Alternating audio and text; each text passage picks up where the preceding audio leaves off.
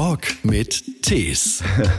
Ich habe äh, vor allem möglichen Dingen Angst. Auch ich habe zum Beispiel auch Angst vor Zurückweisung. Also deswegen habe ich auch keinen meiner Songs in den letzten 30 Jahren veröffentlicht.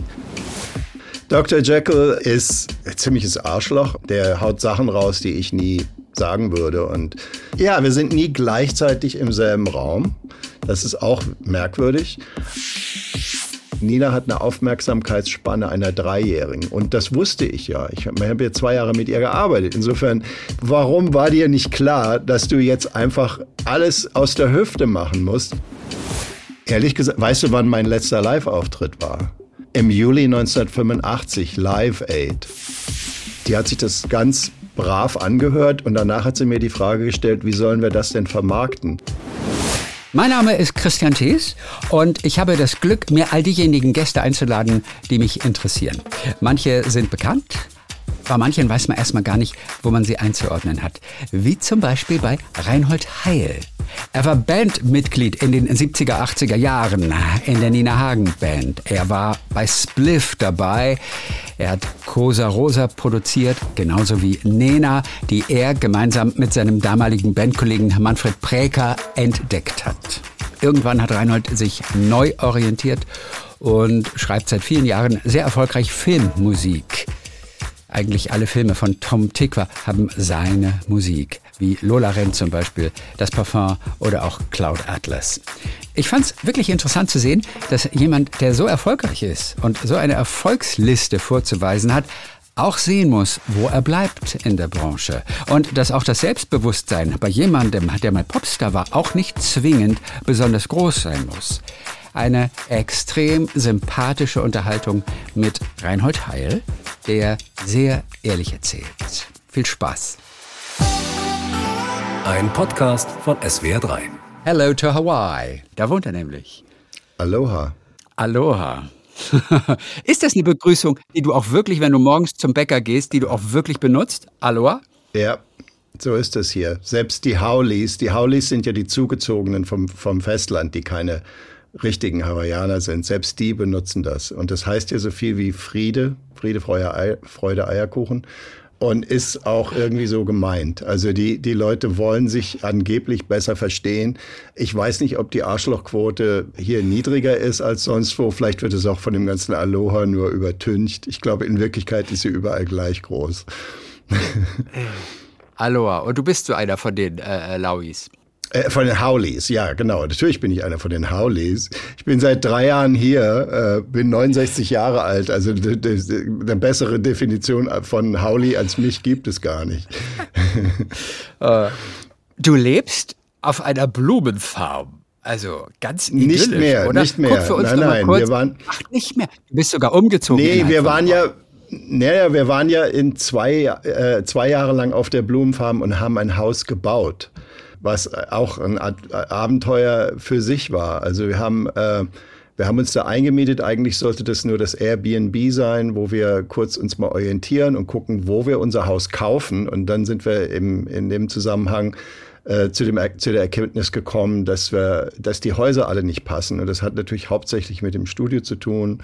Und dann haben wir einfach eins designt und gebaut. Aber das war natürlich gar nicht so einfach. Und in der Zwischenzeit haben wir eben unter sehr beengten Verhältnissen auf dieser super wunderschönen Blumenfarm 500 Meter über dem Ozean gewohnt und äh, hatten also diesen ganz majestätischen Ausblick und aber eben auch die, das Klima. Es gibt ja hier Mikroklimata, also so das Mikroklima der Kaffeefarmen. Die waren links und rechts wurde also der Kona Kaffee angebaut und demzufolge regnete das natürlich auch schön regelmäßig. Tut's hier unten auch. Also wir sind jetzt 200 Meter über dem Meer, auch mit einem sehr schönen Blick. Und ich kann jetzt im Moment gerade äh, von, von meinem Flügel, ich sitze hier an meinem Flügel und kann die Kona Bay äh, sehen. Also das ist die Stadt, äh, die hat so eine kleine Bucht.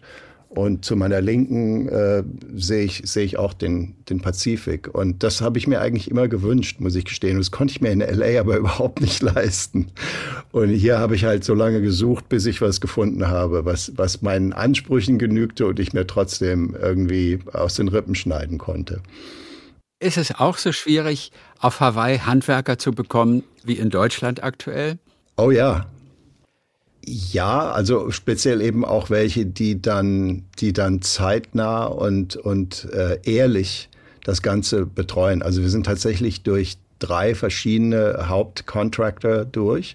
Und der dritte war tatsächlich unsere Rettung, weil ich glaube, dass dass also so eine Projekte scheitern dann auch, wenn man eben nicht, wenn man jetzt nicht mit Millionen hier ankommt und sagt, man äh, Geld spielt keine Rolle, was es ja hier in dieser Gegend auch gibt, ne? diese 20 Millionen Dollar Oceanfront Properties und sowas, mhm. die, die äh, neben dem, dem Four Seasons Hotel sind und so, wo Matthew McConaughey wohnt und solche Leute. Das gibt es natürlich auch. Aber, aber wenn man jetzt so ganz normal dabei ist und hat auch eine, eine Bank dabei und borgt so viel Geld, wie man gerade noch kriegen kann von der Bank, dann ist das mit dem, mit dem Handwerker schon äh, entscheidend. Und wir haben tatsächlich einen gefunden, der, äh, ich, ich kann eigentlich nichts Besseres, kann mir nichts Besseres vorstellen. Der war wirklich super. Ja, und deswegen haben wir es dann auch innerhalb von zwei Jahren, also zwei Jahre inklusive Planungsphase geschafft. Und jetzt, und jetzt sind wir seit Januar hier drin und äh, das Studio sieht vorne also da, wo du jetzt drauf guckst, du siehst ja mein Bild, äh, sieht es schon einigermaßen gut aus und funktioniert auch. Und ich kann auch arbeiten. Ich arbeite auch jetzt an einer Serie. Und äh, hinten, wo die Kamera, äh, was die Kamera dir verschweigt bzw. vorenthält, ist das Chaos. Ja, die, die anderen 50 Prozent, da wo die Fenster sind, wo man das schön aussieht, da sieht's aus wie bei Hempels unterm Sofa. Ja, aber so muss das sein. Ja, es muss, glaube ich, im Studio bei mir so sein. Das, also ich, im Computer selbst ist aufgeräumt, äh, physisch ist das Studio eine Katastrophe, mehr oder weniger. Oh, sag mal, bei Hans Zimmer, da ist es ja so, dass nachts um drei noch Tom Cruise vorbeikommt und man gemeinsam an irgendwelchen Ideen arbeitet. Wer kommt bei dir in Hawaii vorbei? Nachts. Niemand, sowieso überhaupt keiner. Das war ja bei, zum Teil auch die Idee dabei, abgesehen davon, dass bei mir auch in, in Los Angeles äh, äh, Tom Cruise nachts um drei nicht vorbeigekommen ist. Und ich, ich weiß nicht genau, wie Hans das macht. Ich meine, Hans macht es natürlich mit, ein, mit Heerscharen von, von Assistenten.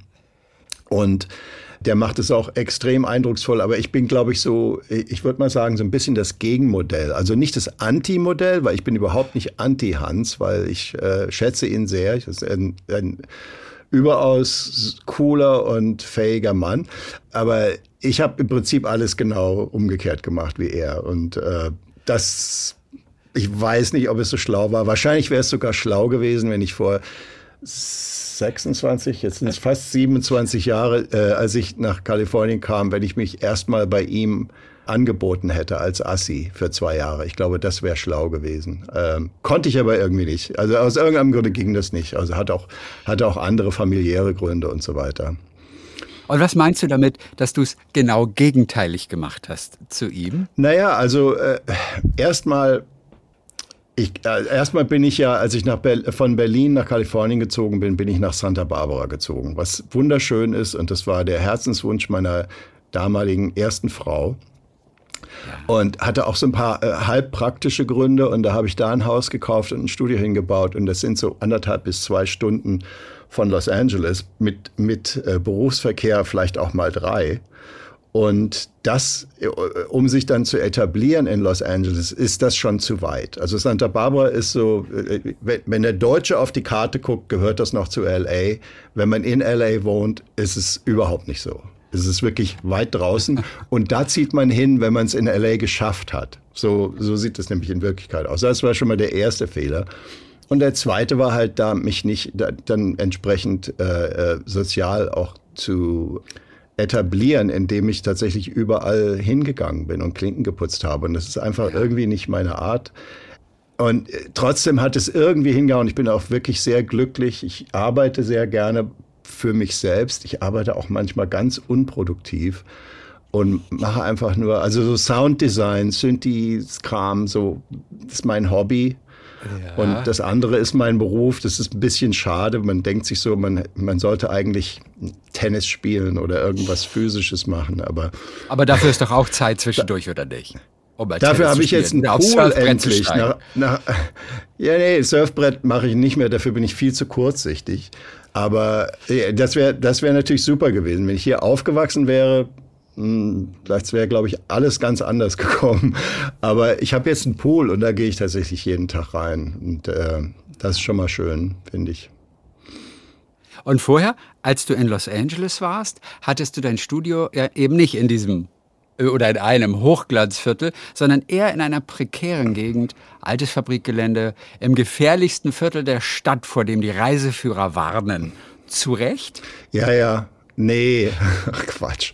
Also äh, äh, damals so um die späten 90er, frühe 2000er war es tatsächlich die Kriminalitätsrate höher, aber dann fing ja schon eine Art Gentrifizierung an speziell in diesem Arts District. Und das ist halt so, der ist so wie so ein, so ein äh, wie soll ich sagen, so ein Stück Fleisch, was so durchwachsen ist. Ne? Also hier sind die, die ganz fancy Lofts und da sind die nicht so fancy Lofts und daneben sind, ist dann wieder ein Block voller Homeless People und so.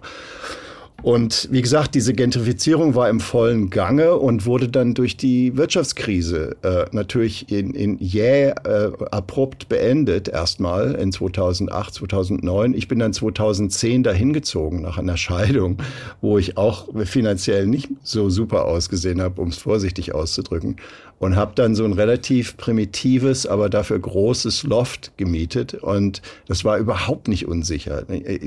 Homeless-Leute haben mehr Angst vor dir, wenn du da irgendwie nachts vorbeigehst und einen Spaziergang machst oder so, als umgekehrt.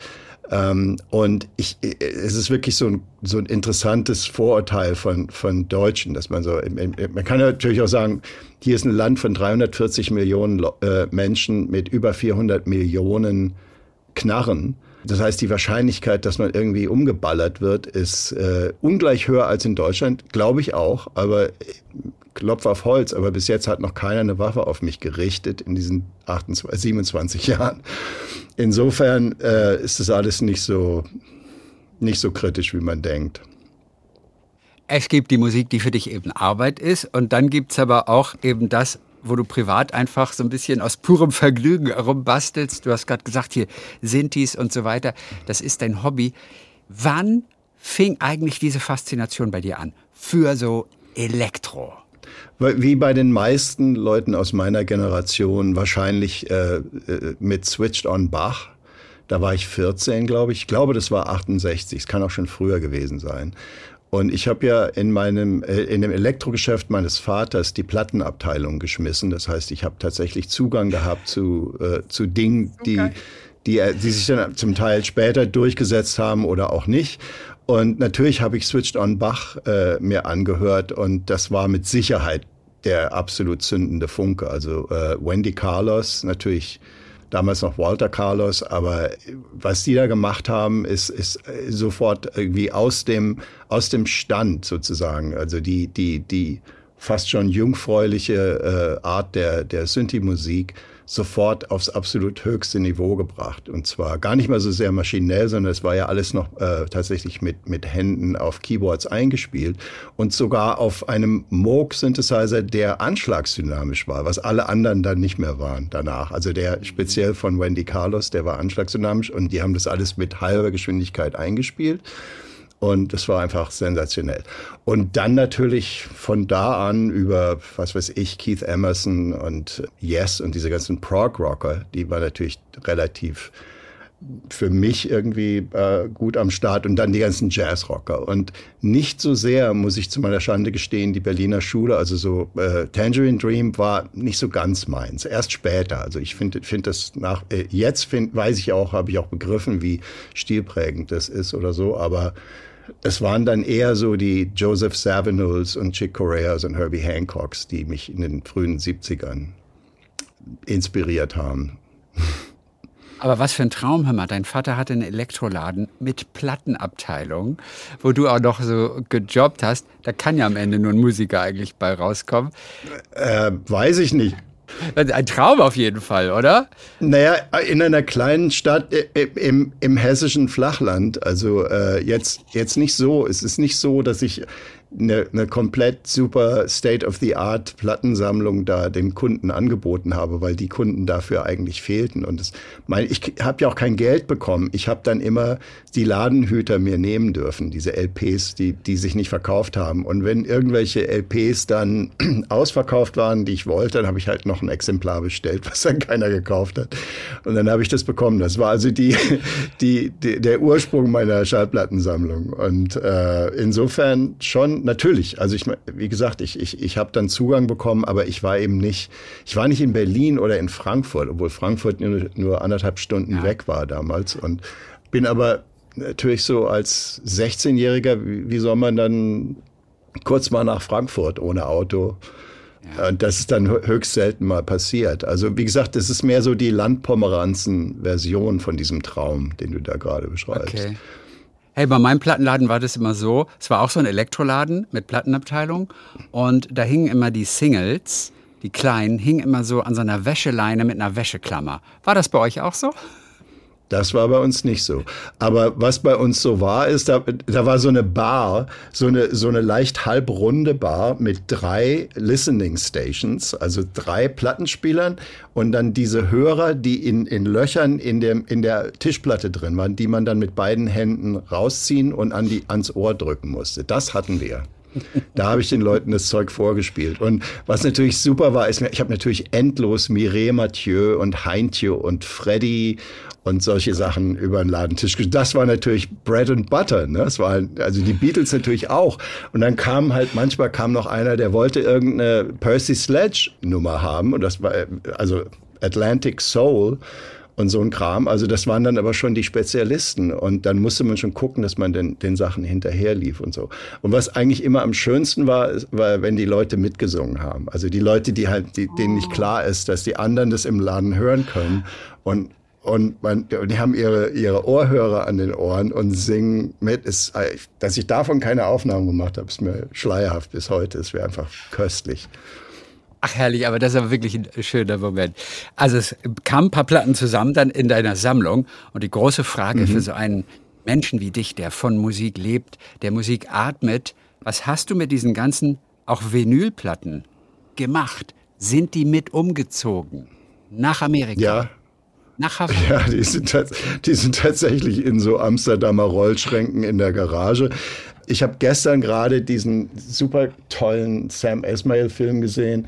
Leave the World Behind. Und da ist, da sind so, es geht um reiche Leute und mehr oder weniger den Weltuntergang. Und in diesem Zusammenhang gibt es, gibt es super, super, ein super tolles, modernes Haus, weißt du, so, so, genau so ein Bunker, so ein 20 Millionen Bunker. Und da gab es natürlich einen Raum mit einer Wand mit nur Vinylschallplatten. Also der hatte wahrscheinlich zwei bis dreimal so viel. Ich habe ungefähr 1000, obwohl ich habe jetzt auch schon ein bisschen aussortiert und habe auch schon lange nicht mehr gekauft. Ich muss gestehen, dass ich jetzt dieser, seitdem Vinyl wieder angesagt ist, tatsächlich keins kaufe, was eigentlich verwerflich ist, weil man ja nur so wirklich die, die Menschen, die Musiker äh, unterstützt. Aber ich habe einfach in meinem doch eigentlich gar nicht so kleinen Haus, habe ich einfach keine Wand, wo ich das hinpacken kann. Insofern steht das in der Garage. Aber es ist zugänglich. Und ich habe bei jedem Umzug natürlich aussortiert, weil ich hatte damals von, von CBS, was ja unsere Plattenfirma war, habe ich natürlich auch immer die, die ganzen neuen Veröffentlichungen bekommen. Die haben mich dann zum Teil interessiert, zum Teil nicht. Also ich versuche halt das immer zwischendurch wieder auf das zu reduzieren, was sozusagen, was mich ausmacht. Du weißt ja, die Platten, die Plattensammlung definiert den Menschen, hm, wie man weiß. Das heißt, meine Plattensammlung ist ein bisschen, bisschen zu groß, um, um mich wirklich zu definieren. Also da müsste ich, da müsste ich noch mehr aussuchen, dann könnte, könnte sich einer ein Bild machen. Aber die Mireille Mathieu, die ist schon noch drin. Die hast du nicht aussortiert, ne? Also. Nee, die, die hatte ich nie aufgenommen, muss ich gestehen, zu meiner Schande. Sag mal, das erste Nena-Album, ist das auch dabei in deiner Vinylsammlung? Du hast es ja mit produziert. Ja, na, ich habe ich hab zum Beispiel die Anpressung. Also das ist, das, das finde ich ja für mich so kostbar. Ne? Also das ist halt so kein Cover, aber das ist die Anpressung, die erste nach dem Mastern und so, wo, wo ich dann gegenhören musste, ähm, ob es gut genug war, ob ich das beurteilen konnte, sei dahingestellt. Aber jedenfalls solche Sachen. Ich habe natürlich auch offizielle und ich habe auch internationale Releases. Sowas haben sie mir alles geschickt und das habe ich alles natürlich nicht weggeschmissen. Wie sollte ich?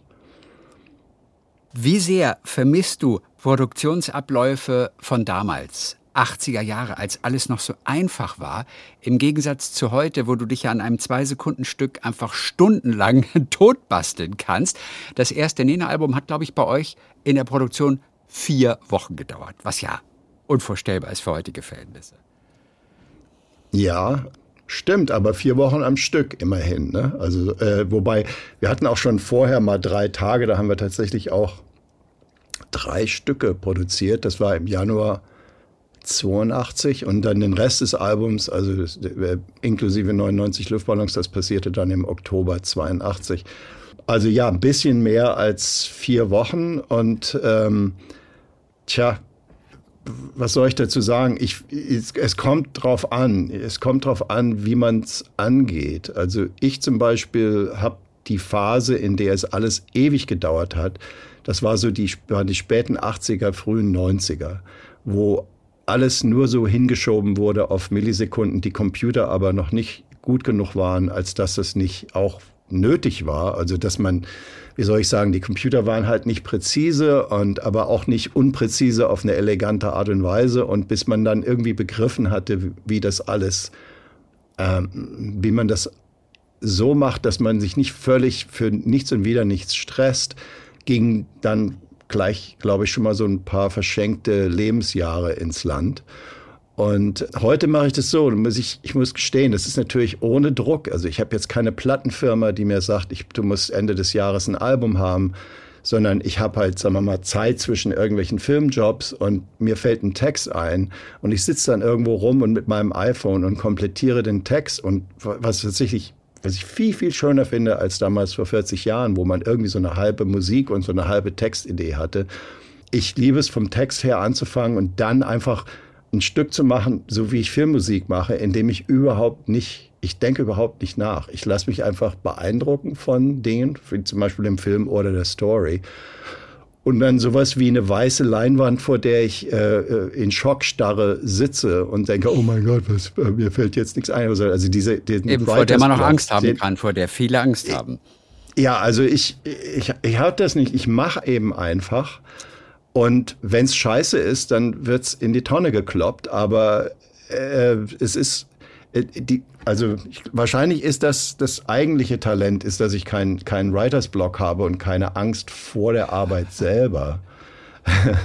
ich habe äh, vor allem möglichen Dingen Angst. Auch ich habe zum Beispiel auch Angst vor Zurückweisung. Also deswegen habe ich auch keinen meiner Songs in den letzten 30 Jahren veröffentlicht. Hm, das wird jetzt langsam mal Zeit, dass ich da irgendwie im hohen Alter drüber wegkomme und einfach mal sage, ja, wem es gefällt, gefällt es und wenn nicht, dann eben nicht. Ne? Also ja. das, Aber interessant, Phase weißt, wird du hast eingeläutet. Also ja, eben, du arbeitest gerade ja. auch wieder an, an, neuen Songs, da wollen wir nachher auch noch natürlich etwas drüber mhm. wissen. Du hast aber auch in der Zwischenzeit irgendwann mal ein Soloalbum komplett gemacht und es kam nie raus. Ja. Warum letztendlich nicht? Nur fing schon bei dir an, einfach weil du Angst gehabt hast, äh, nee, könnte jemand nicht ja. gefallen. Oder hat jemand gesagt, das ist nix? Nee, äh, äh, ich, ich, bin, ich bin tatsächlich noch nicht mal zu allen Plattenfirmen in Deutschland gelaufen. Ich bin nur zu meiner gelaufen, also die ich halt damals immer noch dachte, das sei meine. Das war aber mittlerweile denn schon gute zehn Jahre, nachdem ich da irgendwie was gerissen hatte mit der Plattenfirma. Und natürlich auch waren andere Leute da. Und ich habe es einer A&R-Managerin vorgespielt in ihrem Office mit viel zu viel Bässen. Und die hat sich das ganz brav angehört und danach hat sie mir die Frage gestellt, wie sollen wir das denn vermarkten? Und dann habe ich gesagt, dafür seid ihr doch da. Was natürlich, diese Antwort ist natürlich nicht die richtige Antwort, weil der Künstler muss sich selbst vermarkten. Und zwar im Prinzip seine eigene Haut, sein, seine Identität oder er muss eine Identität erfinden. Man muss sich sozusagen so einen Panzer zulegen, äh, mit, ob es jetzt Haarteile sind oder was weiß ich. Also du weißt schon, was ich meine. Also die, die, die Künstler haben eben eine Persona und diese Persona ist ein ganz, ganz wichtiges Marketingmittel. Und die Musik ist natürlich auch wichtig, aber äh, nur beides zusammen kann tatsächlich äh, sein, dann so ein Erfolg sein, wie, wie eine Plattenfirma ihn haben möchte. Und die Plattenfirma muss ja dann Geld hinlegen. Selbst wenn man sagt, ich habe alles selber produziert, ihr braucht mir keine Produktionskosten zu geben, müssen sie ja trotzdem ein Marketingbudget machen und so weiter. Und wenn dann einfach einer da sitzt, der im Prinzip alleine ja, sich das noch, diesen, diesen Teil nicht ausgedacht hat, wer bin ich denn eigentlich? Oder wer will ich denn eigentlich sein? Dann äh, hat die Plattenfirma damit Schwierigkeiten. Und ich hatte dann tatsächlich dieses Ding, dass ich so dachte, okay, äh, vielleicht muss ich einfach was ganz anderes machen. Und habe mich dann auf die Filmmusik geschmissen, bin dann obendrein auch noch äh, nach Kalifornien ausgewandert und damit war das Thema glaube ich, einfach mal so vom Tisch. Und mittlerweile denke ich natürlich, okay, ich könnte das Ding, das ist ja fertig gemastert, habe ich alles selber gemacht, bis zum geht nicht mehr, ist alles englischsprachig übrigens auch.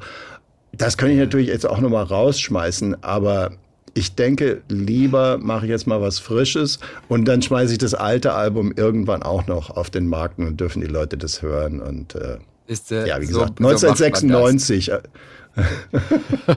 ja, da, definitiv. Der Profit muss maximiert werden. Ne? Alben immer nur 30 Jahre nach Fertigstellung rausbringen. Ja, aber doch vor deinem Tod bitte.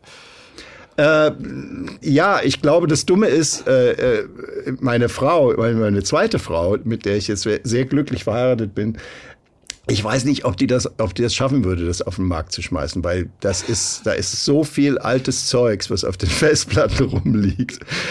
Und dann muss man sich, ja, da, also wie gesagt, das, ich glaube, ich mache das lieber selber und was ich nicht mache, das passiert dann nicht. Ich habe auch keinen Archivator irgendwie, der da, der da okay. jetzt. Äh Aber vielleicht kannst du Tom, Tom Tickwer mit einspannen. Der kennt sich ja ein bisschen aus mit deiner Arbeitsweise, auch mit deiner Musik. Der ist ja selber auch, glaube ich, Filmkomponist, hat ja auch selbst viel Filmmusik zunächst mal komponiert, das wissen die wenigsten. Ja, äh, das, das Ding mit Tom ist, also Tom ist ja derjenige, ich habe mit Johnny Climack angefangen, ein bisschen Musik zu machen in mit Mitte der 90er. Und dazu muss man natürlich auch sagen, was, was dieser ganzen Geschichte von eben vorher, vorangeht, ist ja auch die Tatsache, dass meine damalige Freundin Rosa Precht 1991 gestorben ist an Krebs, nach einer ganz, ganz langen chronischen Krankheiten, alle möglichen chronischen Krankheiten. Und am Ende war es dann ein Krebs, der sie dahin gerafft hat. Und dann bin ich natürlich erstmal in ein großes, tiefes Loch gefallen und habe äh, hab, äh, emotional, sagen wir mal, nicht so geradeaus funktioniert, wie man das normalerweise so macht. Und in, der, in dem Zusammenhang habe ich dieses Album gemacht. Und dann habe ich mich wieder verheiratet, beziehungsweise habe mich zum ersten Mal wirklich verheiratet und bin dann nach Amiland ausgewandert das, das ist halt keine besonders äh, straighte Biografie bei mir. Aber ich glaube, es ist bei den meisten Leuten auch nicht so. Und wenn ich dann, jetzt habe ich den Faden verloren, aber also die Rosa, mit der du aber auf jeden Fall drei Alben, mit der, mit der hast du drei ja. Alben auf jeden Fall gemacht. Cosa, Rosa. Tom, die, ja, Rosa, wir haben drei Alben gemacht und, genau. und das, was ich, was ich äh, mit bei Rosa eigentlich am meisten betrauere, mal abgesehen von jetzt meinem Verlust als ihrem Freund, ist das verschenkte Potenzial, was da noch geschlummert hat, weil die war, die hat so eine unglaubliche Entwicklung durchgemacht innerhalb von fünf Jahren in, in der ersten Hälfte der, der 80er, auch hin zu die Technologie selbst beherrschen und so weiter. Also sie hat selbst in ihrem kleinen Studio die ganzen Layouts für, für ihre Songs äh, selber auch engineering-mäßig gemacht. Und äh, ich glaube, sie wäre weniger eine Performerin gewesen, aber irgendwann auch eine Produzentin und potenziell jemand, der für eine Plattenfirma oder einen Musikverlag arbeitet. Und wie gesagt, dieses Potenzial betrauere ich, weil ich glaube, da wär, wären ein paar ganz gute Sachen gekommen. Ja. Und wie gesagt, dann habe ich Tom Tickwer halt äh, 96 getroffen, äh, zusammen mit Johnny Climack. Da war ich gerade im Begriffe, nach Amerika auszuwandern. Und wir haben tatsächlich als Trio diese ganzen Filmmusiken gemacht. Also Johnny, äh, Tom Tickwer und ich. Und äh, Tom ist halt keiner, der die technische Seite so beherrscht, aber er kann sehr wohl Melodien schreiben und ist natürlich als der Filmemacher derjenige gewesen, der dann die, äh, die letzte Entscheidung trifft. Das heißt, es war so ein bisschen wie eine Band-Zusammenarbeit, aber es gab einen Boss in der Band und das macht die Sache ja auch einfacher. Man muss dann nicht ständig mit sich miteinander rumschlagen. Man musste Ja. aber dann den Kannte Boss Tom öfter dich? mal. Kannte Tom dich eigentlich? Er wusste- er ihr wusste euch von mir, als- das erste Mal? Nee, es war ja Johnny, der uns vorgestellt hat. Also Johnny, äh, äh, Tom ist zu Johnny ins Studio gegangen und hat dort ein, eine Trailermusik aufgenommen, weil Johnny halt ein billiges Studio, ein Kreuzberger äh, äh, Hinterhofstudio hatte. Und äh, da, und aber in der Techno-Szene durchaus einen, sehr guten Ruf hatte, weil er als Produzent von, so ein paar ganz äh, wegbereitenden Techno-Acts wie Mike van Dyke und äh, Dr. Motte und so beteiligt war. So, dann ist er da hingegangen, dann hat Johnny ihm die Sachen vorgespielt, die wir zusammen gemacht haben. Als er dann so sagte, dann sagte Tom, du meinst aber doch nicht den Reinhold Heil. Dann sagt er, doch, doch, der da bei Hagenband gespielt hat. Und das war, ach. Und da stellt sich raus, dass Tom halt als 15-Jähriger äh, in der ersten Reihe bei unseren Konzerten stand und natürlich Nena, äh, Nina angehimmelt hat und äh, immer so zu mir so hingeschielt, weil er halt Keyboarder war. Und demzufolge äh, hat sich diese Tür relativ einfach geöffnet. Und dann gab es halt 16 Jahre, aber es gab tatsächlich nur 16 Jahre. Und die sind, die sind jetzt auch schon wieder seit elf Jahren vorbei oder seit fast zwölf Jahren. Also wir haben tatsächlich seit Cloud Atlas nicht mehr an, zusammen gearbeitet. Und das, was von mir in Babylon Berlin drin ist, sind nur, sind nur so ein paar Stücke, die aus dem Fundus äh, gekramt wurden, an denen ich nicht aktiv äh, also ich habe da nicht aktiv dran gearbeitet. Die wurden dann einfach da äh, speziell in der ersten und zweiten Staffel verwendet. Aber wie gesagt, alles andere war halt so eine, eine sehr intensive, fast schon Bandarbeit, wo wir auch nicht, wir haben das uns auch nicht aufgeteilt, der macht diesen Cue, der macht diesen Cue, sondern tatsächlich haben fast alle Cues haben, haben so die Handschrift von allen. Und äh, so machen Filmkomponisten das eigentlich nicht, wenn sie im Team arbeiten. Die haben diese Deadlines und bei uns, wir hatten ja auch die Deadlines, aber wir haben tatsächlich diese Musiken dann auch zum Teil monatelang betreut. Also auch sehr, sehr untypisch äh, und auch zum Teil die Musik schon vor dem Dreh geschrieben, damit es keine, keine Missverständnisse gibt, beziehungsweise damit man sich nicht in die, die, die temporäre Score-Musik verliebt. Das ist nämlich das, was bei Filmen sehr oft passiert, dass dann die, die Cutter einfach schon einen Soundtrack dahin packen, der dann am Zweifel von John Williams ist und super klasse klingt und alle gewöhnen sich Also dran. dann irgendetwas, was auch gar nicht passen soll. Dass man einfach Nee, nur da nee, mal nee. Musik irgendwie hat. Die Nee, es soll natürlich passen. Musik. Nein, nein, es soll absolut passen. Ja, ja. Es ist so, dass jemand, der, der Cutter, ich meine, was Cutter so alles machen müssen, das kann sich, können sich, glaube ich, keiner vorstellen. Ich habe einen riesen Respekt, weil die müssen einfach alles wissen. Die müssen mit Sound Bescheid wissen. Die machen also auch die Soundeffekte, äh, die machen Layouts für alles, weil sich heute keiner mehr irgendwas vorstellen will. Und demzufolge picken sie dann auch irgendeine Musik, die ihnen gefällt, die so, sagen, dass in die Richtung geht jetzt diese Szene, dann mache ich diese Musik da hinten, dann schneiden sie ihre Szene zu dieser Musik, die natürlich nicht im Film sein kann, weil sie gehört jemand anders und die müsste man dann für ein Heidengeld äh, lizenzieren und dafür hat man ja dann den Komponisten, dass der die neu schreibt. Das Dumme ist, dass dann, wenn die Leute im, im Schneideraum, nämlich der Cutter selber, der Regisseur, Produzenten und so weiter, so Leute, die, die eben oft dann diesen, diesen, diesen Film oder diese Serie im Werden begleiten, dass sich diese Musik im Zusammenhang mit diesen Szenen dann in die Gehirne einbrennt. Das ist absolut unvermeidlich. Das kann man nicht abstellen. Das ist, das ist einfach eine, wie soll man sagen, eine, äh, eine psychologische ähm, Tatsache. Und dann ist halt das Problem, dass dann äh, sich wieder dann davon zu verabschieden und was ganz anderes oder was halbwegs anderes zu akzeptieren, ist richtig schwer, weil das eine hat man tausendmal gesehen und gehört in Kombination, das andere sieht man nur einmal und dann sagt man, es ist aber irgendwie nicht so richtig so, wie wir uns das vorgestellt haben.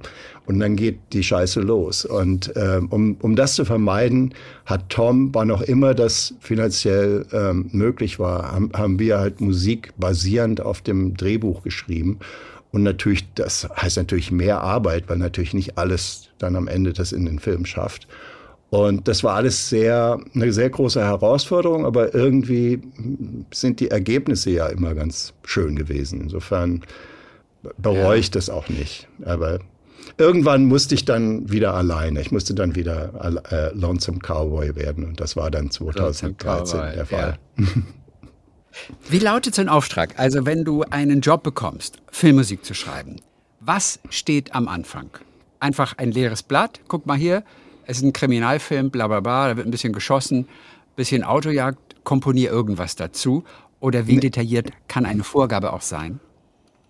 Ja, das kommt ja auf die Filmemacher an. Das, der, der Grund, also weshalb, weshalb so viele Menschen immer wieder mit denselben Komponisten oder auch anderen Mitarbeitern arbeiten, äh, hängt davon ab oder hat damit zu tun, dass man speziell, wenn es um Musik geht, eigentlich so eine Art Sprache miteinander entwickeln muss. Weil wenn Musik ist so abstrakt, dass man es nicht wirklich beschreiben kann. Und ähm, wenn jemand jetzt sagt, wenn, wenn jemand ein Wort benutzt, um Musik zu beschreiben, dann muss erstmal definiert werden, was der ganz genau damit meint. Und je länger man zusammengearbeitet hat, desto weniger muss man sich bei diesen Vorerklärungen aufhalten und kann eigentlich dann zur Sache kommen und, äh, und gleich einsteigen.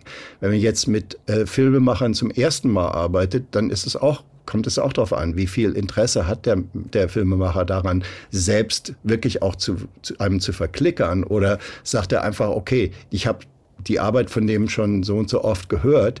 Ich glaube, der passt für dieses Projekt. Das ist das, was im Moment gerade stattfindet, finde ich ehrlich gesagt am schönsten wo Redakteure und Musikberater einfach sagen, lass doch doch mal den Heil fragen, der würde da passen. Und dann gucke ich mir das an und, und binge das, die, die, die Rough Cuts durch und sage, ja, ich passe da.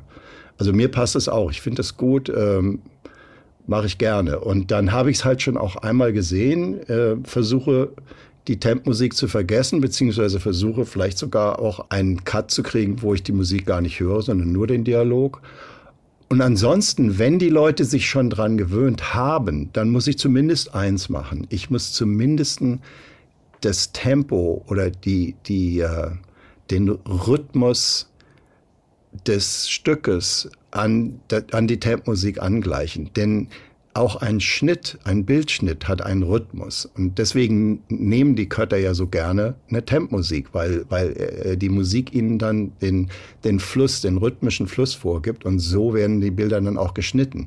Das heißt, wenn ich jetzt komme und mache etwas, was tempomäßig komplett anders ist, dann mag das noch so schön passen, aber es, es entspricht nicht dem Fluss des Bildschnittes. Und der Bildschnitt für sich ist ja auch eine Kunstform. Also das, das muss man einfach, man muss, man lernt das dann äh, mit den, mit den Jahrzehnten, lernt man auch diesen Respekt vor, vor den Kollaborateuren, ja. vor den Kameramännern und was da, was da so alles passiert, was, was für unglaubliche hm, Handwerker und Künstler da am Start sind. Und dann muss man halt, äh, dann muss man halt sehen, wie man sich da einpasst und muss dann halt diesen, äh, äh zum Teil muss man, setze ich sogar mit einem, Taschenrechner. Das habe ich auch schon mal gemacht, weil ich gedacht habe, ich habe jetzt etwas, was mehr so einen Dreier-Rhythmus hat anstelle von einem Vierer-Rhythmus, der da, äh, der in einem Temp ist.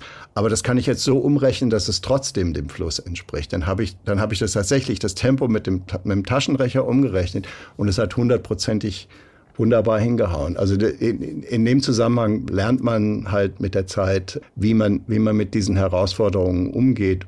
Und auf gar keinen Fall kann es so sein, dass man sich irgendwie auflehnt und sozusagen rebellisch der, der Vorarbeit der, der anderen äh, Filmemacher irgendwie gegenübertritt.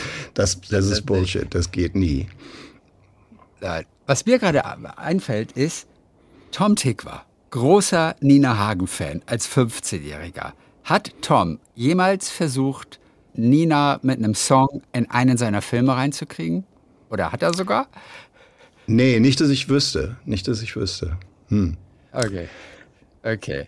Aber, aber Nina war mal bei dir in Amerika. Das äh, weiß ich noch. Und möglicherweise stand im Raum, wir machen mal wieder irgendwas zusammen. Ist aber, glaube ich, ja, nichts draus ja. geworden. Warum? ja, ist, ach, das ist auch so ein, das ist auch so ein Kapitel, was ich, äh, was schade ist, was ich, was ich mir aber wirklich selbst ans Bein binde, also die Schuld dafür.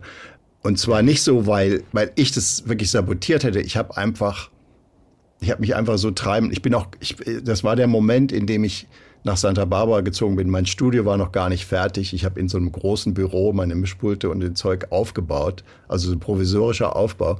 Und äh, Nina ist gar nicht zu mir nach Amerika gekommen. Die lebte in Topanga Canyon neben Los Angeles. Äh, die mietete dort ein Haus ganz oben auf dem, auf dem Berg, also über zum Teil über den Wolken und wenn die Wolken sich dann verziehen, sieht man den Pazifik, ist echt super klasse dort. Auch so eine Gegend, die ich mir leider nicht leisten konnte, wo ich sofort auch hingezogen wäre.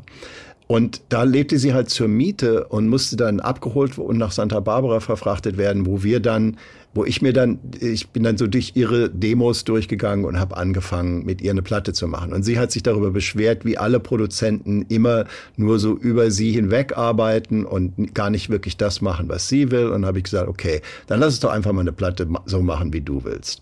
Und das war halt vielleicht vielleicht ein bisschen zu optimistisch und vor allem dann war ich ein bisschen zu langsam, weil Nina hat eine Aufmerksamkeitsspanne einer Dreijährigen. Und das wusste ich ja. Ich habe hab ja zwei Jahre mit ihr gearbeitet. Insofern denke ich mir, warum, warum war dir nicht klar, dass du jetzt einfach alles aus der Hüfte machen musst, anstatt äh, deinen üblichen detailorientierten Quatsch da zu machen. Und nach einem halben Jahr hatte die sowas von das Interesse verloren und ist dann einfach nicht mehr aufgekreuzt. Und ich glaube, es gab ein oder zwei Stücke, die es dann irgendwie auf ein späteres Album geschafft hat. Eins war eine Coverversion von Der Wind von Zara Leander. Und ich weiß nicht, was sonst, ehrlich gesagt, ich weiß nicht, was sonst noch rausgekommen ist. Ich krieg auch keine, ich muss gestehen, ich krieg auch keine Lizenzabrechnungen. Deswegen habe ich da nicht so ein nicht so einen Überblick. Okay. Okay, der Witz ist tatsächlich, weißt du? ja, ja, ja, aber nee, der Witz ist tatsächlich, dass wenn ich jetzt äh, mit irgendeiner großen Plattenfirma, die ja alle die ganz schlechte, den schlechten Ruf haben, dass sie die Künstler über den Tisch ziehen, was auch durchaus so sein kann, also in vieler Hinsicht auch so ist, kann ich auch so unterschreiben. Aber eins findet statt. Also wenn irgendwo noch so 53 Kopien von einem Ulla Meinecke Album von 1981 verkauft werden, da kriege ich dafür eine Abrechnung. Wohingegen okay das Zeitalter 90er, 2000er, wo die Künstler dann selber ihre eigenen Labels hatten und dann so ganz alternativ und profitorientiert selber produziert haben, da ist die Infrastruktur nicht so, als dass man da noch irgendwann äh, mit bedacht wird. Also ist man da als, als Co-Produzent eingekauft worden, aber Abrechnungen gibt's keine mehr. Ist auch wurscht, ist auch egal. Habt ihr euch trotzdem mal getroffen? Also ich meine, du weißt, die, die, lebt da zwei Stunden von dir entfernt. Hat man sich mal Sonntagnachmittags getroffen irgendwie auf einem kleinen Cocktail? Nee, wir haben ja... Nina und ein Cocktail. Äh, nee, wir haben natürlich... Nee, wir haben natürlich bei uns im, in diesem kleinen äh, äh, ähm, Ranchhaus in Santa Barbara ähm, vor dem Fernseher gesessen, zum Beispiel im August äh, 1997 und äh, waren äh, und, und haben äh, Prinzess Diana betrauert. Solche Dinge sind natürlich, haben natürlich extrem stattgefunden. Also auch mit Recht, weil, wie gesagt, ich finde das auch ganz furchtbar. Aber sowas war natürlich für, für Nina, war das, das war natürlich das Drama schlechthin. Und ja, dann äh, auch immer das Drama mit ihren Kindern und ihren Boyfriends und den Kindesvätern und das Geld. Und meine, sie, ver, sie, sie verbrennt das Geld. Wenn man ihr Geld hinlegt, dann ist es zwei Stunden später ist es weg. Und äh, das ist alles extrem unterhaltsam äh, äh für eine bestimmte Zeit für eine bestimmte Zeit. Und ich, ich mag sie, ich mag sie wirklich gerne. Also äh, das ist das Komische. Sie ist natürlich, sie hat so eine sehr narzisstische Ader und das heißt natürlich, dass man, dass sie dann auch, wenn es hart auf hart kommt, äh, so über Leichen geht. Ne? Also nicht jetzt buchstäblich, aber ja. Aber unten drunter steckt, da bin ich felsenfest von überzeugt, weil äh, ein, ein herzensguter Mensch und den habe ich auch immer mal wieder durchschimmern sehen und sagt, ah, guck mal, da ist sie. Das ist die eigentliche Nina und die kann man echt auch gern haben. So, so war das immer. Also die, die um Princess Diana, getraut. Ja, ja, auch ne, nicht Mensch nur. Nee, das war ja auch. Sorry, das ist ja auch performative. Sorry. nee, nee, ich meine tatsächlich, also, die, also wenn ich jetzt, wenn ich jetzt Beispiele nenne, fangen alle an von Sexismus zu reden. Deswegen ja. werde ich das nicht tun. Im Ernst. das werde ich nicht tun. Oh. Wer war, wer war sexistisch? Nie ich natürlich. Ich bin sexistisch. Wenn ich dir dieses Ach, Beispiel okay. erzähle, ein, eins, was mir gerade eingefallen ist, wäre ich sofort in der Sex. Nee. nee, sie ist wirklich, sie ist lieb und herzensgut und ich mag sie sehr gerne. Und sie ist eines der größten Talente ja. ähm, in, und in Deutschland vielleicht sogar auch das größte Talent, was, was jemals stattgefunden hat, weil was die so aus dem Ärmel schütteln kann an, an wirklich Improvisation, inklusive Text, Rhythmus, Reim, das hat alles stattgefunden während dieser Platte. Da hat die mal, wir haben ja ein, ein Playback vorgespielt, was eine Coverversion von einer alten, ähm, von einem alten Musical war. Das war Johnny Climax Idee. Der sagte, lass mal Bali High machen von dem Musical äh, South Pacific. So, dann haben wir das Playback gemacht mit dieser Melodie und halt einen Techno-Groove unten drunter, wie das so war in den 90ern. Ne? Und dann, dann haben wir sie dreimal dazu genötigt, auch irgendwie zu singen. Beim dritten Mal hat sie endlich nachgegeben und hat irgendwie, es muss wohl eine alte Idee, Textidee von ihr gewesen sein, aber die hat dann in einem Take ein komplettes Stück, was vorher als Text nicht existierte, darauf gesungen. Und zwar so richtig amtlich. Da waren vielleicht zwei kleine Hänger dran. Dann habe sie noch ein zweites Mal gesungen. Das war dann auch noch sehr gut. Und habe ich gesagt, noch einmal und dann haben wir's. Und das hat sie sich geweigert. Dadurch ist das Stück dann nicht zustande gekommen. Aber was da passierte innerhalb wirklich so extemporä, in dem Raum, da wärst du komplett, hättest du komplett äh, den Löffel abgegeben. So, so eindrucksvoll war das.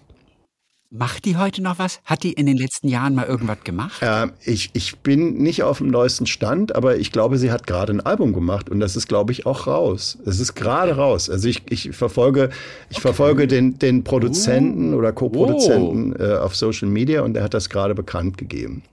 Ich glaube, es hat mal wieder was mit UFOs zu tun. es hat mal wieder was mit UFOs zu tun. Wobei, man muss sagen, eine Sache, die sie ja wirklich auch richtig gut gemacht hat, das ist ja der Song Vorwärts Union. Hast du da auch deine Finger mit im Spiel gehabt? Ich weiß nicht, wie alt dieser Song ist. Vorwärts Union, immer wieder Vorwärts Union. Ist mega. Ah, nein, nein, nein. Nein, nein, nein, nein, nein. Also gut.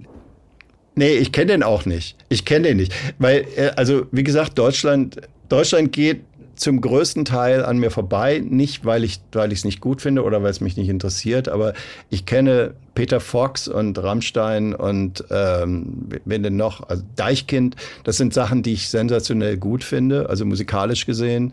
Und äh, ansonsten geht das meiste halt an mir vorbei und es ist halt, aber das ist auch generell mit Popmusik so. Ich, mein, ich bin jetzt Filmkomponist, bin außerdem alt und ich bin sehr, äh, also kommt schon immer mal wieder, kommt irgendwas vorbei, ich sage, ah, guck mal, da macht mal wieder jemand was super Frisches, zum Beispiel Billie Eilish oder so, ne? das finde ich zum Beispiel klasse. Höre ich mir super gerne an, in Dolby Atmos in meinem Studio, weil die da auch schöne Mixe in, äh, machen mit diesem Vielkanalzeug, kann ich empfehlen, ist wirklich super. Okay. Also ich singe dir nur ganz kurz äh, vor, es heißt nicht Vorwärtsunion, sondern ich denke mal Vorwärts Eisernunion heißt es immer. Und jetzt bin ich mal gespannt, ob du vielleicht eine Melodie erkennst, die du vielleicht komponiert hast irgendwann mal. Also es geht irgendwie so, so Eisernunion, immer wieder Eisernunion. Immer wieder weiter, ganz nach vorn, immer weiter mit Eisern Union. Irgendwie so ungefähr. Nee, Erkennst aber wieder? Hast meine, mal komponiert? Äh, ungefähr tausend andere Komponisten haben eine absteigende Dur-Melodie komponiert. Insofern, nee, also ich fühle mich ja, habe ich absolut erkannt. Du hast es, äh, also die, die Melodie, ganz kleines bisschen Autotune und es wäre perfekt. Puh. So, einer deiner großen Filmjobs, wenn wir da noch mal kurz äh, darauf zurückkommen. Was komponierst du gerade übrigens? Woran sitzt du gerade? Also jetzt Film. Äh, ich weiß, ich, ich weiß nicht, ob ich drüber reden darf oder sollte. Es ist eine ZDF-Serie, die ist im Science-Fiction-Bereich, aber eben nicht, nicht Space Opera, sondern eben etwas mehr ah. im, wie soll man sagen, Überwachungsstaat-Bereich angesiedelt. Und äh, gefällt mir, gefällt mir vom Thema, ist okay, sehr gut gemacht okay, okay. und äh, bin jetzt fast mit der ersten Folge fertig und irgendwann im Februar muss ich das abliefern. Wie gesagt, das macht mir am meisten Spaß. Ich mache das total ganz alleine. Mein Assistent hat sich damals in 2020, als ich nach Hawaii äh, ausgewandert bin, ist er in die Gegenrichtung und sitzt jetzt in der Gegend, in, in Athens, Georgia, wenn du weißt, wo das ist. Also an der Ostküste, fast an der Ostküste. Da, wo REM herkommt und die, äh, wer denn noch? Ähm, ja, ähm, da kommen noch ein paar berühmte Bands. Athens, Georgia, ja. Äh, und, und der arbeitet mir zu. Also wir, wir haben halt so identische Setups und der macht dann halt äh, so, so ein paar so handlanger äh, Geschichten. Die macht der super, super gut. Der ist unglaublich vielseitig. Deswegen hatte ich so in den letzten zehn Jahren hatte ich tatsächlich immer nur den. Also ich habe immer nur so einen Assistenten anstelle von Heerscharen. Und äh, weil ich halt auch also so bei mir ja. ist es ein bisschen so, der Chef kocht selbst. So ist das hier so ein klein, kleines Restaurant mit vier Tischen, weißt du? Und der Chef kocht selber.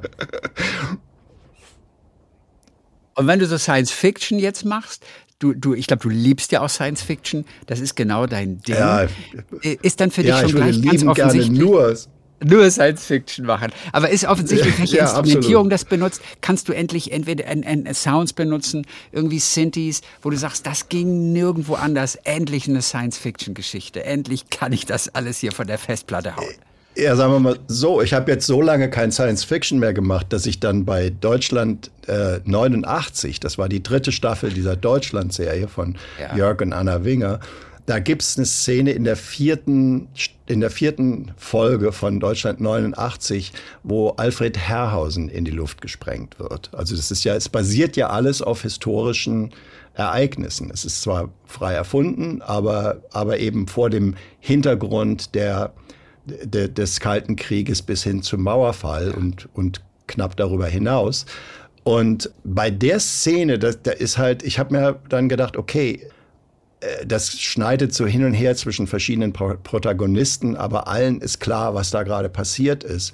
Und ich bin ziemlich sicher, dass wenn, wenn solche ähm, Ereignisse passieren, das gilt ja auch für so Sachen wie 9-11 oder so, dass die Leute das wie ein Trip irgendwie, da, da, da gibt es so eine Adrenalinschübe, die tatsächlich so eine ein altered State nennt sich das auf Englisch, also einen anderen Bewusstseinszustand hervorrufen. Das heißt, so eine Art surreale, so, so wie nach einem Autounfall eben auch, ne? so ein Schock. Das heißt, man, man, man funktioniert nicht, die, die, die Sinne sind anders. Und dann habe ich dann halt einfach auch mal richtig was probiert. Also wenn jemand mal Bock hat, äh, was total Ungewöhnliches zu hören, checkt mal diese vierte Folge aus und die, die Herrhausen-Szene. Das ist dann so, das ist dann ich, wenn, wenn ich so denke, okay, Science Fiction kriege ich nicht, äh, historisch 1989, okay, kann ich trotzdem, weil es gibt dafür einen Grund. Also es gibt einen, äh, äh, es, es ist, es ist äh, gerechtfertigt, dass ich das jetzt so angehe. Und glücklicherweise hat Jörg Winger mich nicht zurückgepfiffen. Also da, dafür dann auch nochmal vielen Dank, weil, weil das ist ja auch so, man als Filmkomponist als, äh, darf man ja auch äh, nur das raustun, was der Filmemacher einen machen lässt. Insofern äh, ist es, wenn, wenn dann solche Sachen äh, rauskommen und Leute sagen, oh, da hat er ja ganz was Tolles geschrieben, dann ist das auch immer der Verdienst des Filmemachers, der es zugelassen hat. Ein richtig großer Job von dir war auch One Hour Photo. Den habe ich damals auch im Kino gesehen. Robin Williams hatte da so eine leicht mhm. spooky Rolle. Das war ein, ja, ich glaube, relativ großer Job, bei dem aber erstmal ein anderer Komponist dran war. Warum kamst du ins Spiel? Ja, zwei. Zwei? nee, es, war, es waren Johnny und ich, also Johnny und ich als, als Gespann. Wir waren nach Lola ja. Rent, haben wir mit Tom im Trio gearbeitet und dann äh, ansonsten immer als Duo. Und ähm, ja, das war äh, ursprünglich war es Trent Reznor, der aber äh, noch nicht etabliert als Filmkomponist war und demzufolge einfach nicht mit den Deadlines funktioniert hat. Deshalb hat der, der Regisseur, der Regisseur kannte natürlich Trent Reznor, weil der Regisseur ist nämlich einer der berühmtesten äh, Musikvideoregisseure, der jetzt endlich mal einen, einen Spielfilm machen durfte. Und er hatte natürlich Nine Inch Nails, die, die, die besten, äh, Janet Jackson und Michael Jackson, äh, alles mögliche. Also Mark Romanek ist wirklich so ein, so ein absoluter äh, König, äh, was Musikvideos angeht. Und zwar eben nicht schrottige, sondern so richtig auf allerhöchstem Niveau, künstlerisch wertvoll und so weiter. Und äh, dann hat Trent aber nicht funktioniert. Dann hat er, dann hat er äh, sich umgeguckt, was denn die coolsten Filme sind, die, die, die ihm gerade passiert waren. Und äh, einer davon war Traffic von Steven Soderbergh. Und das ist übrigens auch ein super, super geiler Score von Cliff Martinez, mit dem ich befreundet bin, den ich wirklich sehr, sehr schätze. Und vor allem als Filmkomponist, der ist auch so, der ist einfach ungewöhnlich. Der hat auch Drive gemacht und solche Sachen. Also wirklich super, super ähm, Typ und ein unglaublich toller Score. Und das Problem war, dass der Stil, den er dann natürlich da auch eingefordert hat, dass der einfach mit dem Film zusammen so eine Art Schlaftablette war, wo bei, bei, bei, äh, äh, bei, äh, dem, bei dem Film, bei dem Soderbergh-Film, war natürlich Action. Es ging um Drogen, um junge Frau, die, die vom die, die drogensüchtig wird und so weiter. Also die, die ganze, die, das ganze Business von den Drogen. Und ähm, der Score passte hundertprozentig und bei One Hour Photo passte er halt nicht mehr. Das heißt, die haben dann einen Screen-Test gemacht und die Leute sind mehr oder weniger eingepennt und gesagt, das ist ja, was ist das denn hier eigentlich? Mhm. So, dann mussten die auf Pause gehen und mussten einen anderen Komponisten suchen und es war auch gar kein großer Job. Es war nämlich, es war zwar Fox Searchlight, aber Fox Searchlight hat eine Budgetbegrenzung von 6 Millionen Dollar. Also das sind die, ist die Indie-Abteilung von einem großen Studio gewesen. Ja. Und dann haben, äh, hat unsere Agentur halt uns vorgeschlagen und Mark war extrem skeptisch, weil wir waren ja die Typen von Lola Rent und das war ja so ein Popmusikscore und er wollte ja keinen Popmusikscore oder Techno-Score. Er wollte ja was Richtiges. So, und das heißt, wir mussten den dann erstmal überzeugen und wir haben echt alle möglichen Demos gemacht und ich habe dann irgendwann in die Schublade gegriffen und habe so ein sechs Monate altes Stück, das ich als Demo für einen anderen Film geschrieben ja. hatte und was so ein bisschen spätromantisch äh, angehaucht war, um es vorsichtig zu sagen, und äh, äh, ähm, habe ihm das vorgespielt und er sagte, wo das, wo kommt das denn her? Und er war ganz erstaunt, dass also diese Technotypen aus Deutschland sowas machen konnten. Und damit hatten wir dann unser Hauptthema und haben dann das, also Johnny hat dann auch ganz erheblich äh, sein Ding gemacht und hat das alles reduziert. Wir haben das dann von hinten nach vorne aufgezogen. Wir haben das, das Thema spielt nur einmal in der Mitte so halbwegs an und ansonsten spielt es nur einmal durch ganz äh, unter den, unterm Abspann. Und ansonsten sind es halt reduzierte Versionen davon, die bis, äh, ja. so dass das so langsam sich steigerte. Und ja, das war, da haben wir viel gelernt. Also von, wir haben von Marc auch viel gelernt. Der war ja, der ist, das ist ein, ein schräger Typ, aber wirklich super, super, super. Aber du warst dein eigener guter Marketingmann. Man muss ja immer, man, man nimmt ja mal die goldene Mitte. Man muss immer zweimal Schrott vorstellen. Ne, oder eins zu billig, eins zu teuer und das in der Mitte wird genommen. Nee, das war's. Musst nee, du dir so, merken für die so Zukunft. Perfide. Weißt du? Ja, mache ich dann mal irgendwann. äh, ja, so perfide sind wir gar nicht drauf. Man ist immer nur, man schmeißt alles an die Wand, was irgendwie, speziell eben, wie gesagt, wenn, wenn man zum ersten Mal mit jemandem arbeitet, ist es ja, da ist ja immer noch diese, diese Phase, wo man gar nicht weiß, man weiß gar nicht, was, was der jetzt wirklich will. Man, weil, ja. man weiß, okay, man weiß, er will kein Techno, okay, cool. Äh, haben ja. wir begriffen. Ich weiß auch, wo sein Vorurteil ist, weil er vielleicht von uns nichts anderes kennt. Und äh, das stimmte auch. Ich meine, wie, viele Orchesteraufnahmen hatten wir bis dahin gemacht? Ich vielleicht zwei. Also insofern, äh, da, und es war kaum irgendwelches Geld da. Ne? Es ist nicht so, dass wir da jetzt äh, mit, mit, mit, mit, äh, mit einem Polster irgendwie rausmarschiert wären aus dieser Produktion. Aber nee, es ist eine der schönsten. Nee, das, die wurde auch, glaube ich, irgendwie über, überschritten. Aber äh, wie gesagt, mit einem halben Jahr Pause, ja. bis dann alle wieder äh, zusammengetrommelt wurden und so weiter. Aber jedenfalls habe ich Robin Williams kennengelernt. Das war natürlich schön. Und da wollte ich gerade sagen, das ist der, die Frage, die mir natürlich die ganze Zeit unter den Nägeln brennt. Denn, denn man trauert ja immer noch, dass es diesen Menschen nicht mehr gibt, der so ja. viele Filme noch eigentlich in sich hatte. Es ist eine wirklich genauso wie Philip Seymour Hoffman. Die beiden, das ist so eine ja. wahnsinnige Tragödie. Und du hast ihn wirklich getroffen.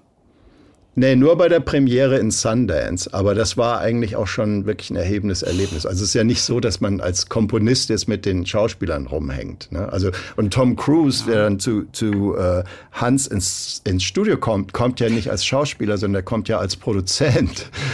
Ach so, als Produzent. er ist Produzent dachte, dieses, dieses Mission. Im, ah, ja. Nee, der ist Produzent dieses Mission Impossible Franchises.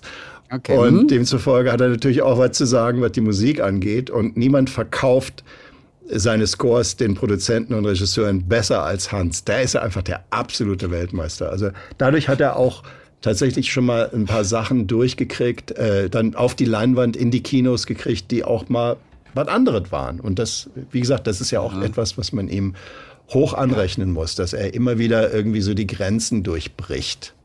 Okay, auch so dessen, was man, was man darf, was man das. nicht darf. Er, er kann das, genau. Er verkauft das genau. auch irgendeinem Tom Cruise oder einem äh, wer auch immer, ja. Aber Robin war mit dir auf der Premiere und ihr habt miteinander geschnackt. Robin war, Robin war unglaublich, weil er, er war, es war in Sundance, das ist ja im Januar, das heißt zur Skisaison in den, in den Rocky Mountains und wir saßen da in dem, im Screening und äh, der Film wurde, wurde gezeigt. Er hat sich nicht angeguckt und als der Film vorbei war, kam er reinmarschiert im, im Schneeanzug äh, vom Snowboarding, direkt von der Piste, stellte sich auf die Bühne und fing an, 20 Minuten lang ex Ermolo mit den Leuten zu interagieren. Und es war wahrscheinlich so ziemlich das Lustigste, was ich in meinem Leben gesehen habe. Ich habe mir fast in die Hose gemacht wie unglaublich fix der ist. Also der, der hat einfach, weil Komödien, Comedy als solches ist ja eine der, mh, mm, der herausforderndsten Künste, also was jetzt die, was, was das Gehirn angeht. Ich glaube, dass die richtig guten Komödianten so ungefähr die schlauesten Menschen sind unter uns. Und wenn einer dann so in Sekundenschnelle reagieren kann und sofort auf die Zwölf so ein, so, ein, so ein Ding raushaut, wo alle komplett flach liegen und das am laufenden Meter, dann ist es einfach ein, ein Ausnahmetalent äh, erster Güte. Und wie gesagt, bei, den, bei der Party war er dann einfach nur sweet und mhm. einfach lieb. Aber so wie man sich das vorstellt, so, so war der tatsächlich. Und äh, ja, danach habe ich ihn auch nie wieder gesehen, natürlich. Aber ja, er ist, er ist tatsächlich. Es, ist, es hat gereicht, da, dass es dann eben nicht nur dieser Fan, sondern dass man auch so denkt, warum muss es immer diese Leute treffen, die so, so nett sind? Und, und, und, erinnerst du dich noch, sag ich mal, an, an einen Satz, eine Bemerkung aus dieser 20 Minuten Performance da nach dem Kinofilm im Skianzug? Nee. So ein Satz, der einfach kleben nee. geblieben ist? Uh -uh.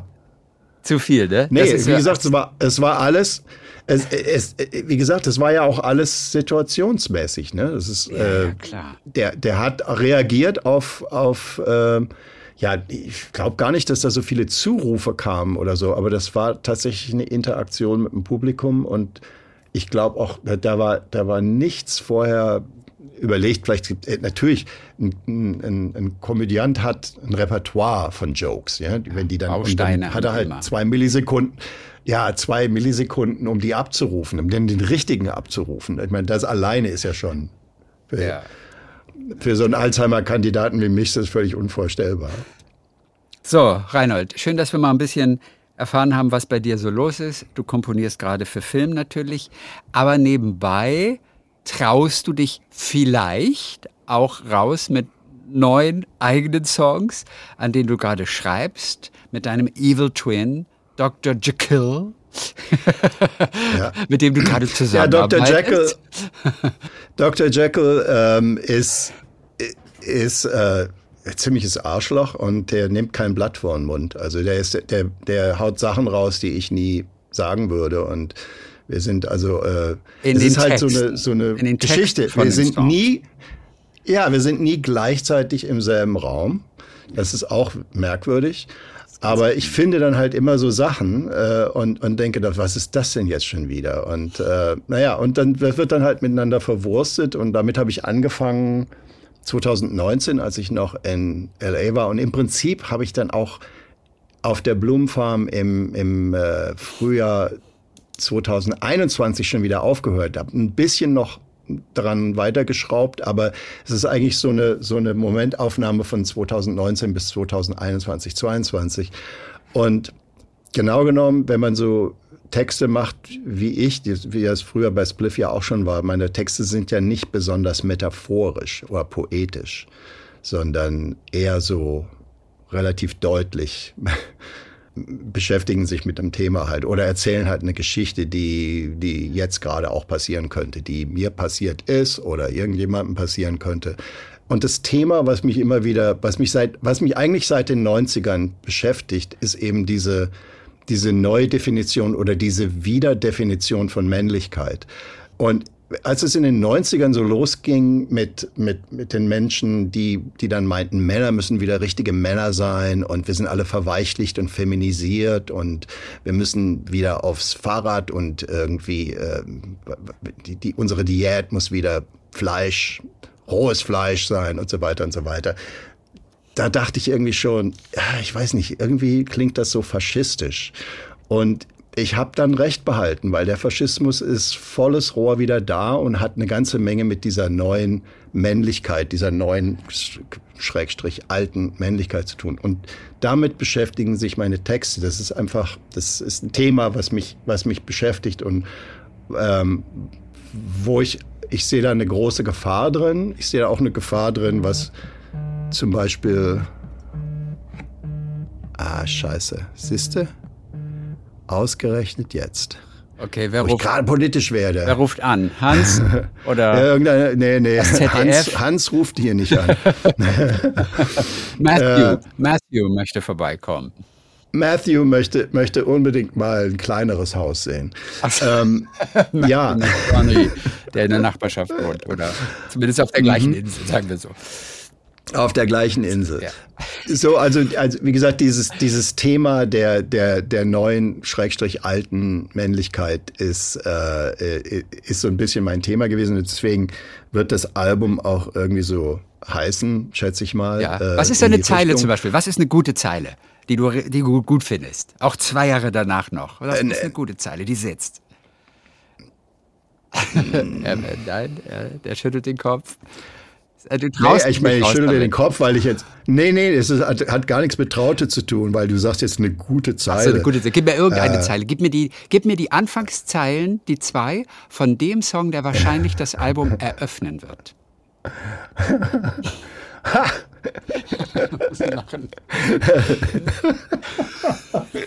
ich kann nicht mehr, das ist, das ist so klasse. Ich habe ja gestern, vorgestern Abend gerade da, äh, gesessen und habe mir gedacht, welche Reihenfolge soll das eigentlich haben? Weil die Reihenfolge ja. von vor zwei Jahren, die kann ich auf gar keinen Fall nehmen, weil manche Stücke sind verschimmelt, ja, weil sie so aktuell waren und jetzt nicht mehr aktuell sind. Also das heißt, die Reihenfolge des Albums wird auf gar keinen Fall mehr die sein von vorher. Und ich, ich habe eine Zeit, ich, ich vermute, und das ist leider nichts, was, was jetzt hier der, der Bringer ist, der jetzt äh, die, die Massen überzeugen wird. Aber ich vermute, dass es die Zeile sein wird, wir rennen aus der Zeit, Bruder. Okay, wir rennen aus der Zeit, Bruder. Ja, aber das ja. Rennen war ja auch schon in der Vergangenheit sehr erfolgreich. Ja, bei, stimmt. Bei Lola. Aber es, ist daher auch eine schöne aber, kleine Anspielung noch. Weißt du? Keine Anspielung.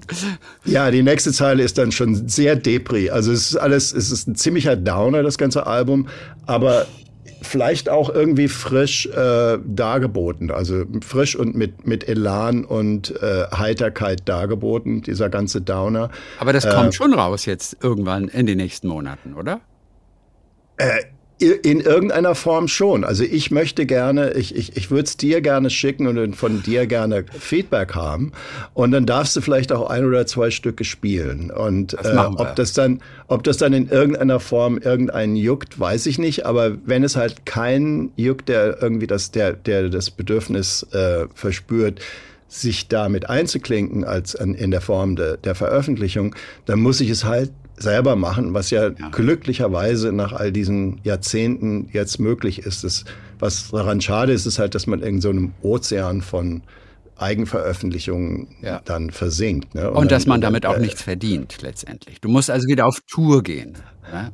Ja, ja, das äh, sehe ich ehrlich gesagt auch nicht. Und das ist ja auch so ein Ding, weil redet man jetzt mit einer Plattenfirma und eine Plattenfirma sagt, ja, so was machst du denn jetzt an Marketingstrategien? Und so, ich sage, okay, wir können vielleicht ein Video machen oder zwei, aber ich sitze hier auf der Insel, ich komme jetzt nicht und, und äh, äh mache eine Clubtour durch Deutschland, weil ich, äh, äh, ehrlich gesagt, weißt du, wann mein letzter Live-Auftritt war?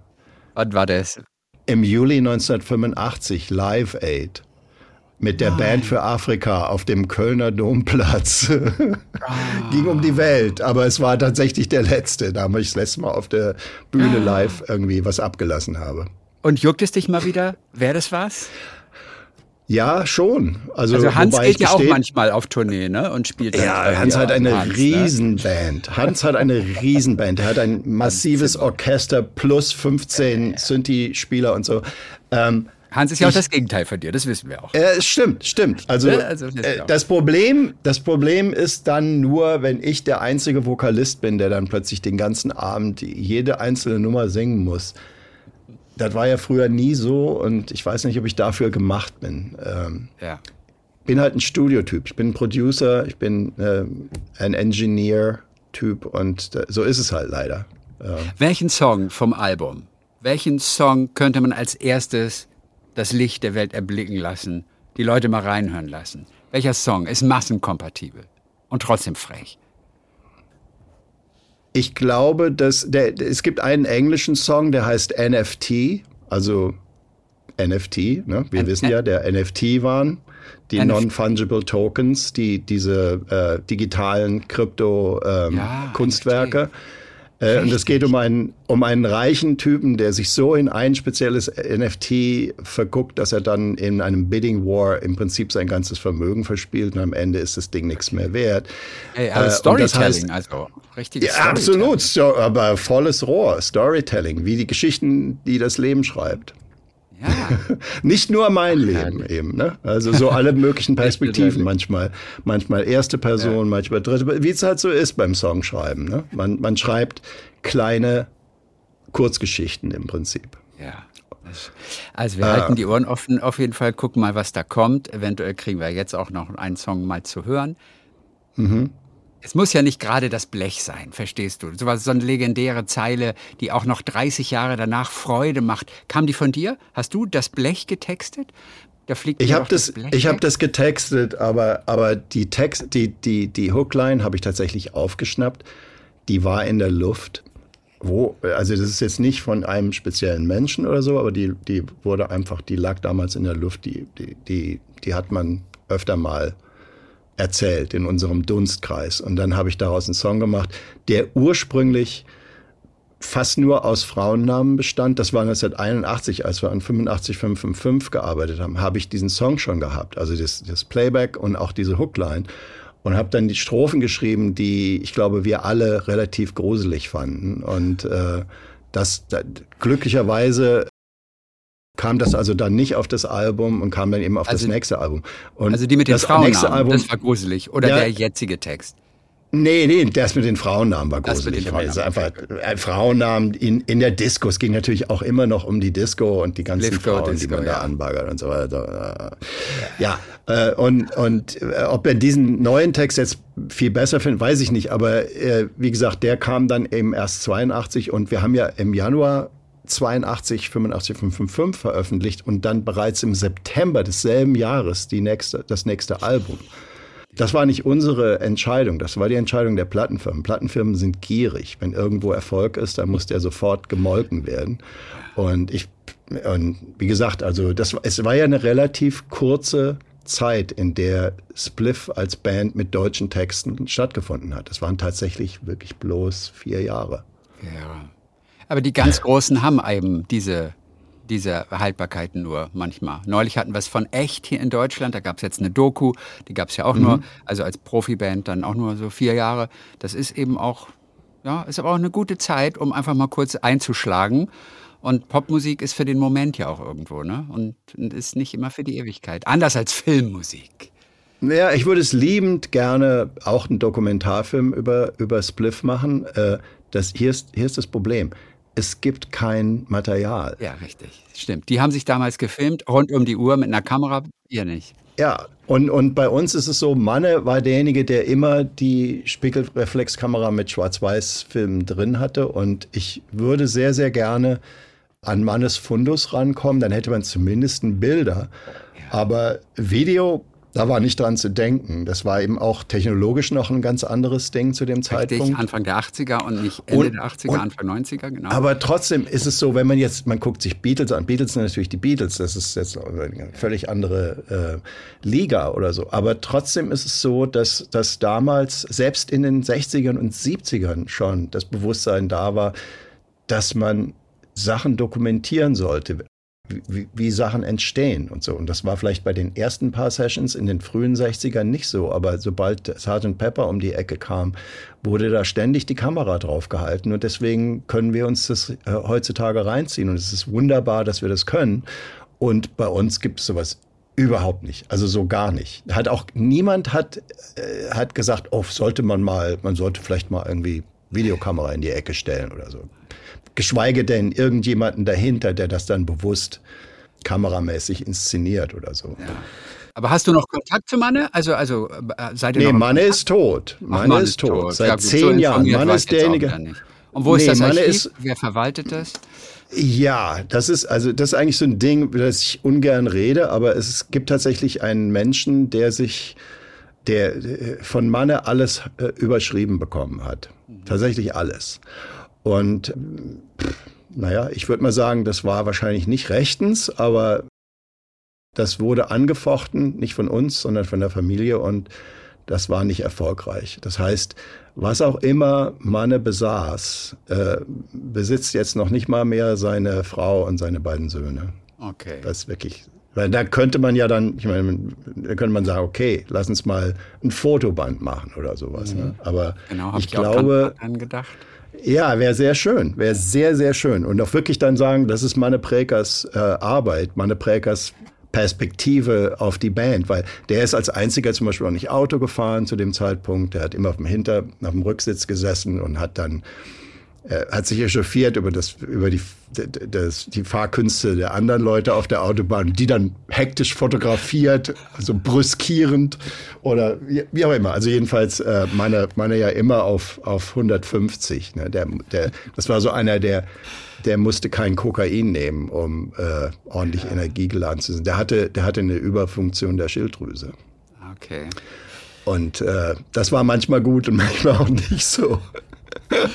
Und, das sind Erinnerungen, die dann eben vor allem einfach im Kopf und im Herzen bleiben. Gibt es halt kein Video, keine Dokumentation, auch kein Bild. Genau. Du hast ja noch genug Zeit, Geschichte zu schreiben mit weiteren Filmmusiken für große Hollywood-Filme unter Umständen oder auch kleine. Eher nicht. Eher, eher Wie gesagt, nicht. bei Hollywood-Filmen, da muss man, man muss dann, man muss in so eine Liga hochrutschen und man muss dann auch wirklich am Ball bleiben und muss eine große ja. Organisation am Start haben. Deswegen sehe ich das eher nicht. Es war ja so, ich habe dieses Jahr ein, ein äh, einen Preis für mein Lebenswerk als Filmkomponist von der deutschen, äh, vom deutschen Filmmusikakademie bekommen. Äh, dieser Preis existiert noch nicht so lange, er ist jetzt zum zehnten Mal verliehen worden und das war natürlich eine wunderbare große Ehre für mich. Und letztes Jahr hat den Volker Bertelmann bekommen, auch bekannt mhm. unter Hauschka, der dieses Jahr so alles abgeräumt hat, was man abräumen kann. Also den Oscar, den BAFTA und äh, den, den World Soundtrack Award für, für seine Musik für äh, im Westen nichts Neues. Und der war auch da. Ich konnte den auch kennenlernen. Der hat auch eine Laudatio auf mich gehalten, was sehr, sehr sweet war. Wirklich wunder, wunderschön. Hatte sich richtig Mühe gegeben und hat vor allem die Geschichte erzählt, wie er 1980 mir einen Brief geschrieben hat. Er war damals 14, ich 26 und wir hatten gerade die Spliff Radio Show gemacht. Hat er mir einen Brief geschrieben, handgeschrieben natürlich, wie das so war 1980 und hat mich gebeten, doch einen meiner vielen Synthesizer ihm zu schicken, weil er nämlich keinen hatte. Und ich habe ihn tatsächlich zurückgeschrieben, auch mit der Hand, wie das damals so ja. war. Und habe dann gesagt, ja, so viel Geld haben wir auch wieder nicht. Sorry, die Dinge sind echt teuer. Und äh, wenn, wenn auch immer irgendwelches Geld reinkommt, dann muss wieder was Großes angeschafft werden und dann gibt's wieder kein Geld. Also sorry, ist leider nicht so, wie du denkst. So, äh, und die Geschichte hat er zum Besten gegeben. Ich habe ihm natürlich dann einen Synthesizer überreicht, äh, weil man soll ja den Nachwuchs nicht äh, unbedarft lassen. Ne? Ja, aber du hast ihm ihn jetzt überreicht, wo er den Oscar gewonnen hat. Da hast du ihm einen Synthesizer. Also doch einen von deinen alten aus der Spliff-Zeit übergeben. Nee, nicht, nee, äh, ich habe ja gar nicht mehr alle meine alten. Schade eigentlich, ne? Aber ich habe gar nicht so viel Platz. Nee, aber das war, das war sehr schön und sehr angenehm, aber ähm, äh, dann sagten natürlich alle, ja, wenn du jetzt dieses Jahr diesen Preis gewinnst, wirst du natürlich nächstes Jahr einen Oscar kriegen. Und da sage ich, da gibt's nur einen kleinen Schönheitsfehler. Ich habe keinen Film im Rennen. Ja. Oscar kriegt man nicht einfach nur so. Nein.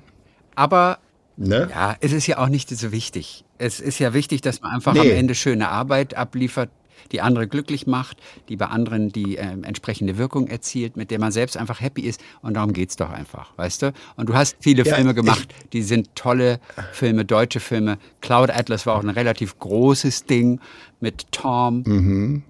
Mit Tom. Ja, es, äh, der Weg ist das Ziel. Der Weg ist das Ziel. Die, ich, ich bin, ich bin, ja, und das ist ja auch als ADD-Mensch ist man ja wirklich immer, wo gerade der, der, der Schmetterling lang fliegt, ne? dann, äh, dann kann man einfach nicht so produktiv sein. Also die, die Tatsache, dass ich, dass ich jetzt in der Lage bin, Deadlines mit Deadlines zu arbeiten und zielstrebig tatsächlich eine Filmmusik pünktlich abzuliefern, das, das ist das, was bei der Filmarbeit, bei der professionellen Filmarbeit für mich bei rausgekommen ist. Es ist also so eine, eine selbst eine Eigentherapie ohne ähm, ohne Drogen ja. sozusagen durch durch den Stress äh, oder durch die Notwendigkeit es machen zu müssen ähm, ha, habe ich sozusagen meine mm, meine Neurodiversität in irgendeiner bis zu einem gewissen Grade überwunden. Auch durch die Tatsache, dass es mir endlich klar wurde, was da eigentlich los ist. War, man wurde ja damals in den 60ern nicht gleich als ADD-Kind äh, diagnostiziert und kriegte Ritalin reingehauen, ne? so wie das ja. heutzutage so ja. ist. Ne? Vielleicht auch ganz gut so. Also ich habe nie Drogen genommen für irgendetwas in der Art. Insofern. Und die Filmmusik tut dir ganz offensichtlich gut. Ja, ich liebe es. Dann winken wir nach Hawaii. Reinhold Heil, den wir kennen von Spliff natürlich damals, Nina Hagen davor. In der Nena Band warst du, machst Filmmusik. Nena Band nicht, nee, nee, nee, nee sorry, sorry, sorry, sorry. Ich Nena die, Band warst, ach, ich du warst nur Producer. Producer, du warst nicht Nee, das Band. war Uwe Fahren Krogpeter. Ja, und die Band war halt eine richtige Band. Also diese ganzen drei LPs, die ich mit denen gemacht habe, da, äh, da waren die die haben auch alles selber gespielt. Es gab ja dann so, es gab ja dann dieses Gerücht, dass Spliff das irgendwie alles macht und so. Und das ist alles, das ist alles Bullshit. Die waren sehr gut dabei damals. Das muss man, man muss das immer dazu sagen. Deswegen habe ich jetzt eingehakt. Sorry, sorry, aber Geschichte muss, muss gerade gerückt werden. Ja, wobei ganz vorne steht ja aber auch, sage ich mal, aus dieser 80er-Jahre-Phase hm. Spliff. Bei mir ne? schon. Also in ja. Verbindung mit deinem Namen. Ja. Das ist ja auch wirklich mhm. das große Ding. Von daher. Und so haben ja. wir das auch abgespeichert. Gut. Reinhold, Timmer, danke dir für den, für den herrlichen Talk. Dann komponier fleißig weiter. Die Deadline für die ZDF-Serie ist im Februar, die Sci-Fi-Serie. Von daher, wir wollen dich nicht weiter von der Arbeit abhalten. Okay. Dankeschön für das nette Gespräch. Grüße nach, nach Hawaii. Danke. Tschüss. Talk mit Tees.